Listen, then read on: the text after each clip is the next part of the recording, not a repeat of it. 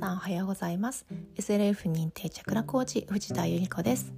えー、この番組ではチャクラやヨガアーユルベーダを使って心地よく生きるをテーマにお話ししています。今日は10月13日水曜日。今は6時。朝の6時33分にお話ししています、えー、今日は直感力を鍛える方法というのをお話ししていきたいと思います。大きく分けて2段階あります。早速お話ししていきますね。まず1段階目は自分が好き嫌いとかこれはいいなとかこれが心地いいなこれは心地悪いなイエスノーのような二者択一でもいいしこの3つの中から1つ選ぶでもいいんですが自分がいいと思うようなをまずはそのいいと思うかどうかっていう感情を本当の感情を自分で分かる。知るってことですね、まあ、気づくでも感じるでもいいんですが自分がいい悪いのいいが分かってそれを選択する。これが第一段階です。これは、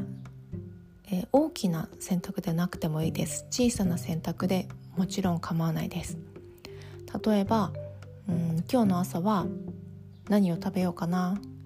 何でもいいかな？とか、うん、奥さんが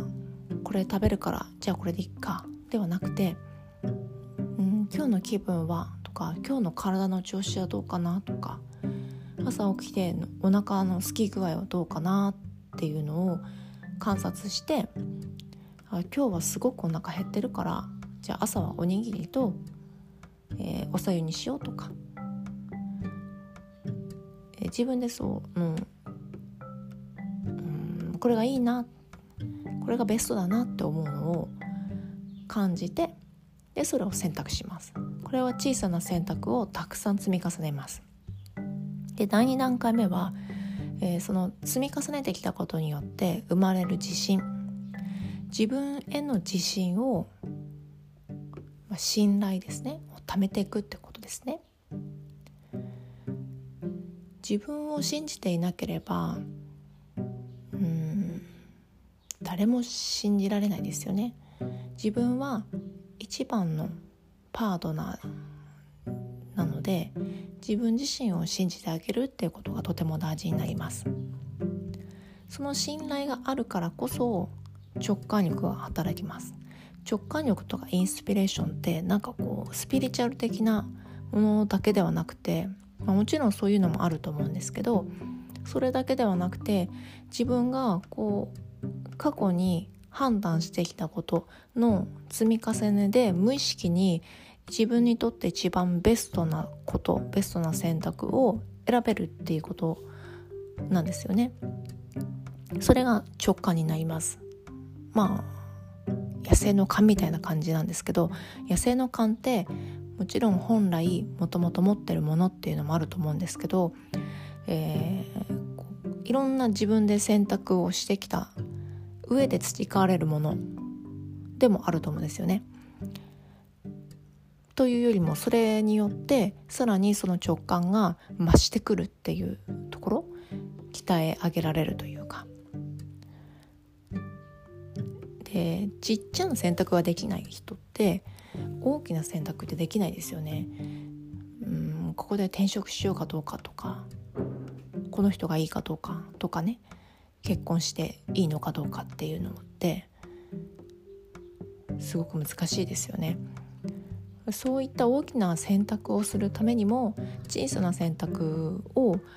自分の気持ちをないがしろにせずに小さな選択を積み重ねていくと大きな選択をしなければいけない時迫られた時に自分の直感を使ってベストな選択ができるんですね。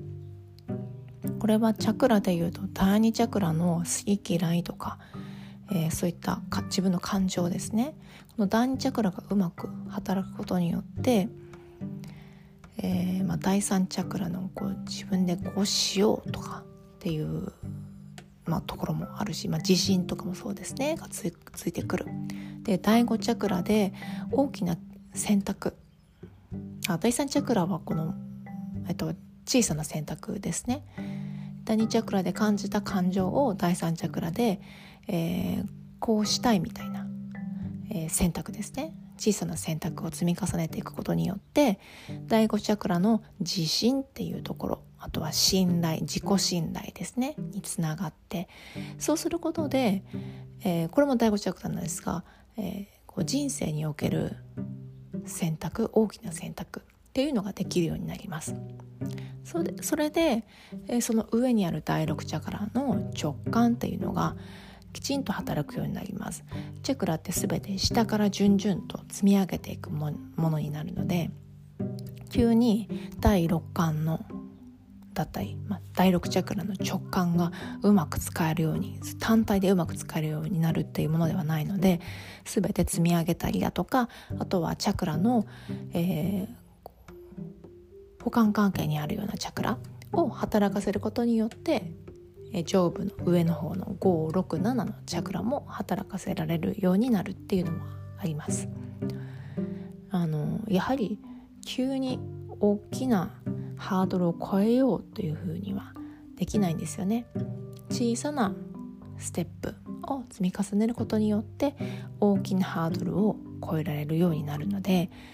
是非ですね焦らずに皆さんも日頃の小さな選択を本当に自分が心からそう思ってるのかどうかを意識しながら生活していただくと